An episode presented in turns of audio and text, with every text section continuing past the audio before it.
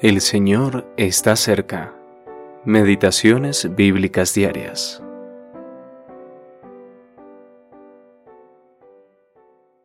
Profetizaron Ageo y Zacarías, hijo de Ido, ambos profetas, a los judíos, en el nombre del Dios de Israel, quien estaba sobre ellos.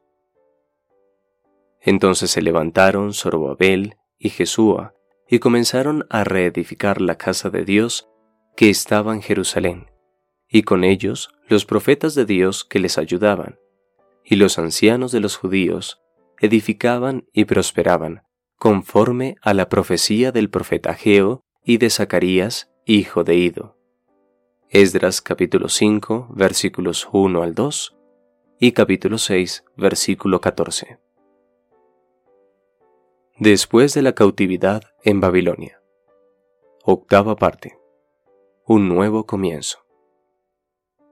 En un intento de impedir la reconstrucción del templo, los enemigos de los judíos escribieron cartas al rey de Persia haciendo acusaciones contra la ciudad de Jerusalén. El propio rey respondió dando la orden de que no se construyera la ciudad.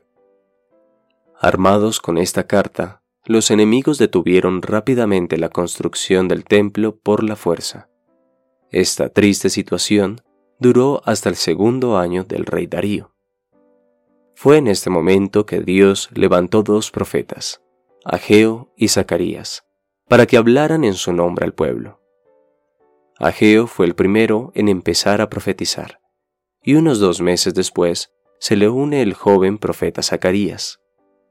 Ageo puntualizó que a Dios no le gustaba ver al pueblo concentrándose en edificar casas elegantes para sí mismos, mientras que su templo permanecía desolado. Meditad bien sobre vuestros caminos. Ageo capítulo 1 versículos 4 y 5. Les dijo Dios, instándolos a continuar con la reconstrucción de su templo.